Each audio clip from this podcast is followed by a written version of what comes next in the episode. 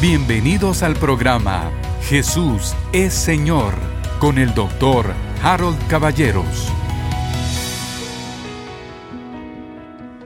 El glorioso plan de redención o plan de salvación es el eje transversal en toda la Biblia. Cristo, le acabo de decir, es la revelación de Cristo, pero ¿cómo nos revela a Cristo? No nos revela lo que Cristo hizo antes en la eternidad, ni nos revela mucho de lo que hará después, nos, nos, revela lo que concierne a la salvación. Y por eso le voy a hablar ahora de las fases o etapas, o como le querramos decir, del plan de salvación. Y comienzo de esta manera. Dios, el Olam, ya saben, ¿verdad? El Olam quiere decir el eterno. Así como el Shaddai quiere decir el Dios todopoderoso más que suficiente, el Olam quiere decir el Dios eterno. Fíjese, Dios, el eterno, el Olam, es el diseñador, el creador del universo. Decisión que tomó desde su ámbito de Él, desde la eternidad, desde la inexistencia de tiempo y además, fíjense ustedes, no existía ni el tiempo ni existía nada que no fuera Él. ¿Han pensado en eso?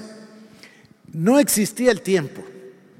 Dios es eterno, vive en la eternidad, pero además no existe nada que no sea Dios. Él tomó la decisión de hacer lo que nosotros llamamos los seres creados, la creación. Él, eh, deberían de leer ustedes a Gene Edwards tiene un libro que se llama El Divino Romance. Léanlo, por favor, eso es maravilloso. en el libro él pinta a Dios existiendo en la eternidad. Él es todo.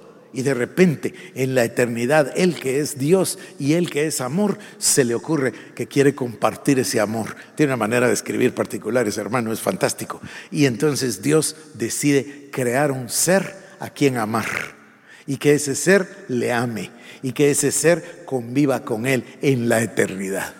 Esta es la historia de la Biblia. Bueno, Dios es el creador, el diseñador de ese plan que desde ese ámbito, yo les decía ayer, no es otro mundo, ¿verdad? Es otra cosa. Desde la eternidad Dios tiene una idea, un plan. Diseña el plan que se va a llamar la creación y diseña algo que está fuera de sí mismo. Salmo 90, versos 1 y 2. Señor, tú nos has sido refugio de generación en generación. Antes que naciesen los montes y formases la tierra y el mundo, desde el siglo y hasta el siglo eres Dios. Vamos a usar la palabra siglo. Dividamos en siglos, pues sí, así es el ser humano, ¿no? Estamos en el siglo XXI, etcétera. Bueno, es muy común esto de los siglos, pero dice, desde el siglo y hasta el siglo, tú eres Dios. El Dios de la eternidad ha dado lugar a los siglos, a la creación y a la redención, Efesios 1.9, según el misterio de su voluntad. Él tuvo una voluntad, un misterio, y dio a luz todo esto que nosotros vemos, los siglos, la creación, la redención, la creación del ser humano, etc.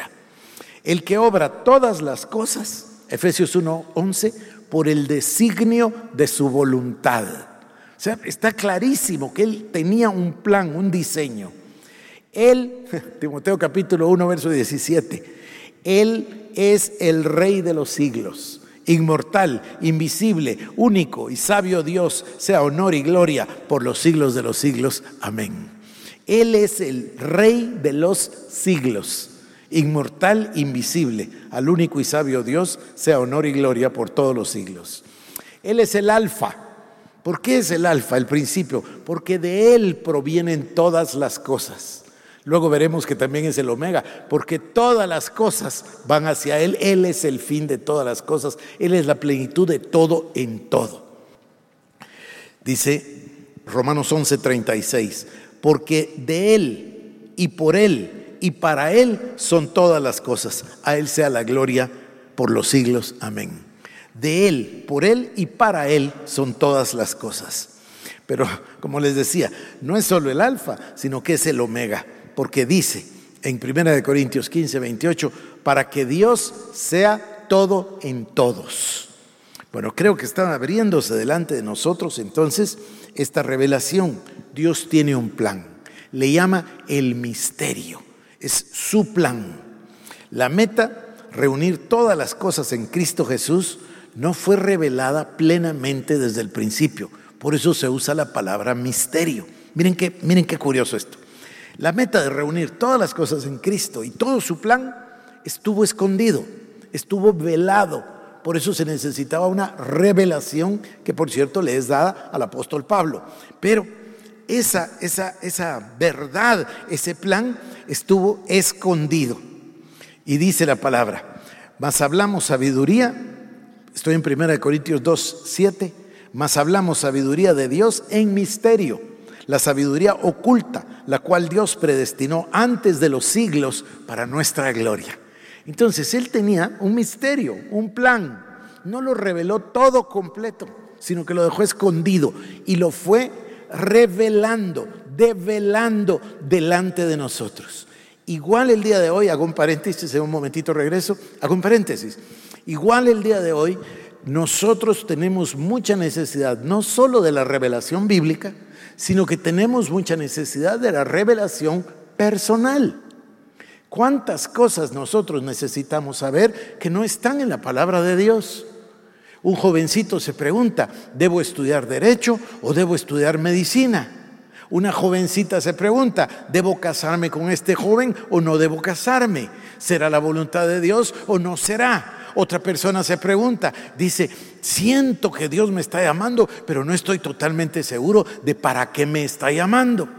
Es decir, necesitamos revelación todo el tiempo. Y si aprendemos nosotros a recibir la revelación de la palabra, vamos a aprender a escuchar la voz de Dios y a recibir la revelación de todas esas otras áreas donde un corazón diligente busca la voluntad de Dios precisamente para poder cumplirla. Termino mi paréntesis y regreso a mi pasaje. Entonces, Dios tenía un plan perfecto, maravilloso, y lo dejó escondido. Ayer vimos, ¿verdad? Qué maravilla, cómo es eh, obra de Dios esconder y es privilegio del rey escudriñar. ¿Se acuerdan del proverbio? Me gusta tanto. Entonces dice Pablo, 1 de Corintios 2.7, hablamos sabiduría de Dios en misterio, la sabiduría oculta, la cual Dios predestinó antes de los siglos para nuestra gloria. Y el misterio de su propósito, dice, fue rodeado de silencio desde tiempos eternos. Eh, eh, a mí me pareció una contradicción, tiempos eternos. Bueno, son eternos o son tiempos, pero así dice la palabra. Romanos 16, 25. Romanos 16, 25. Y al que puede confirmaros según mi evangelio y la predicación de Jesucristo, según la revelación del misterio que se ha mantenido oculto desde tiempos eternos. Eso es lo que dice. La revelación se había mantenido oculta. Miren esto, según la revelación del misterio que se ha mantenido oculto desde tiempos eternos. O sea, necesitamos la revelación de Dios para comprender su plan. Y para comprender y para recibir revelación necesitamos una llave. Y la llave tiene varios varias aristas. Una de esas es entender que la palabra es inspirada por Dios. La otra es entender que la palabra está viva. La otra es entender que la palabra de Dios es una sola, es integral. Son 66 libros, son 40 autores, son siglos y siglos de tiempo, pero solo un autor. La palabra es perfecta. Por eso se habla de la inerrancia, de la infalibilidad de la palabra de Dios. La palabra de Dios es perfecta. ¿Por qué? Porque fue inspirada por el Espíritu Santo. Usó a diversas personas, de diversos orígenes, de diversos idiomas, de todo. Los usó, los inspiró y nos dio su revelación. Ahora, su revelación tiene un objetivo. Ese misterio que estaba oculto lo pensó él. Ese misterio, el designio de su voluntad, dice la palabra. Entonces, él lo pensó y planeó cómo iba a desenvolver, como si se tratara de un rollo. Antes los libros eran un rollo, a desenvolver todo su plan delante de la humanidad. Y nosotros, que nos alcanzó el final del siglo, así dice la palabra, tenemos la dicha de poder ver el plan de este punto hacia atrás. Miren cuánto interés tienen las personas en el libro de Apocalipsis. Las personas tienen un gran interés en conocer quién es la bestia, quiénes son los 144 mil, cuándo es la marca de la bestia. Todas esas cosas despiertan una inmensa curiosidad. Es lo que va de aquí para adelante. Pero imaginen si hubiéramos vivido en el tiempo de Isaías. Imaginen si hubiésemos vivido en el tiempo del profeta Jeremías. Entonces estaba todo por develarse. Incluso los, discípulos, los apóstoles, los 12, los 70, los 120, los 500, incluso ellos que conocieron, o como dice el apóstol Juan, como dice, lo que vimos, lo que oímos, lo que palpamos tocante al verbo de vida, estuvieron con Jesús y todavía no se les develaba el misterio. Nosotros tenemos una dicha enorme en tener. Miren, hasta los ángeles querían conocer el misterio. Los profetas desde tiempo antiguo querían conocer el misterio. Y nosotros tenemos la dicha de que el apóstol Pablo nos brinda la revelación y nos enseña de qué se trata en realidad el plan. Y el plan es el plan de Dios. Ese misterio es Cristo, revelar a Cristo. Pero yo tengo un nombre, el glorioso plan de redención de Dios. El glorioso plan de la salvación, de la redención. Ana María me dio unos documentos anteayer y me dijo, mira este documento tuyo. Y yo lo había escrito, me, trajo un folder de cosas mías. Y miro yo un mensaje y dice el mensaje que la palabra salvación contiene 60 doctrinas bíblicas. Y entonces empiezo a leerlo y te 60. Digo, Dios mío, me voy a tardar muchos meses en predicar esto, porque tiene tanta riqueza. Nosotros apenas hablamos de la encarnación, identificación, ¿qué más hablamos? Hablamos de la redención, hablamos de la expiación. ¿Se imaginan? Son 60 distintas solo en la palabra salvación. Este es el misterio, este es el plan de Dios. Voy a continuar. Que me maravilla esto, me maravilla. El misterio de su propósito fue rodeado de silencio, ya lo leímos, desde tiempos eternos. Luego dice que por revelación me fue declarado el misterio. Estoy en Efesios 3, 3 al 5 y luego el 9. Este por supuesto es Pablo. Pablo escribiendo a la iglesia de Éfeso. Capítulo número 3 del verso 3 al 5. Que por revelación me fue declarado el misterio, como antes lo he escrito brevemente, leyendo lo cual podéis entender cuál sea mi conocimiento en el misterio de Cristo misterio que en otras generaciones no se dio a conocer a los hijos de los hombres, como ahora es revelado a sus santos apóstoles y profetas por el Espíritu. Van siguiéndome. Se dan cuenta ustedes de que hay una serie entonces de procesos. El Señor tiene un plan. Su plan no lo revela así, sino que lo guarda como un misterio escondido y lo va revelando. Y la revelación más plena la tiene Pablo. El Nuevo Testamento en realidad. Pero es esta revelación y Pablo está diciendo que por revelación me fue declarado el misterio. Y ahora veamos el verso 9, siempre en Efesios 3, capítulo 3, sí, verso 9. Y de aclarar a todos cuál sea la dispensación del misterio escondido desde los siglos en Dios que creó todas las cosas. O sea, que hay evidencia, pero tanta, ¿no? De que Dios guardó ese misterio, lo dejó escondido. Y Dios ha dado a conocer su plan en la historia de la salvación.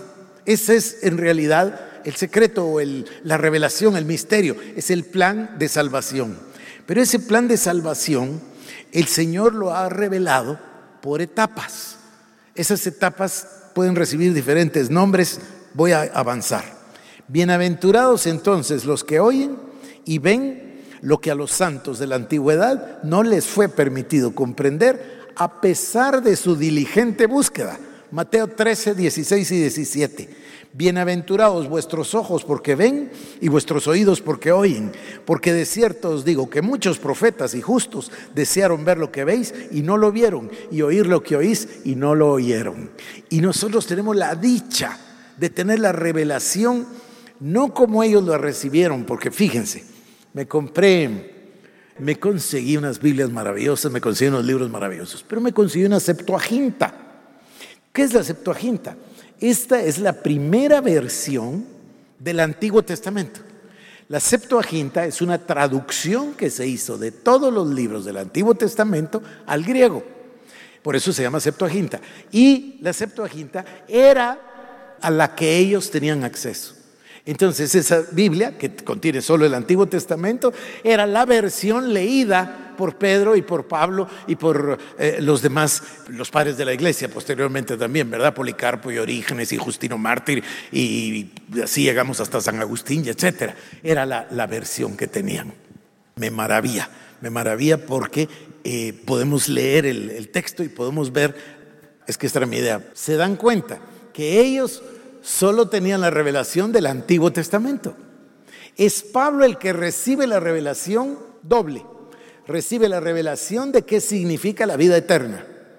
Voy a volver a insistir, la vida eterna no es la vida perdurable, la vida eterna es la naturaleza de Dios que le da al creyente eso que se llama justificación, eso que se llama salvación, eso que se llama nuevo nacimiento, eso que se llama hombre nuevo, eso que se llama justificación. El que fue el que no conoció pecado fue hecho pecado para que nosotros fuésemos hechos la justicia de Dios. Esa es vida eterna. Entonces, Pablo recibe dos revelaciones inmensas, inmensas.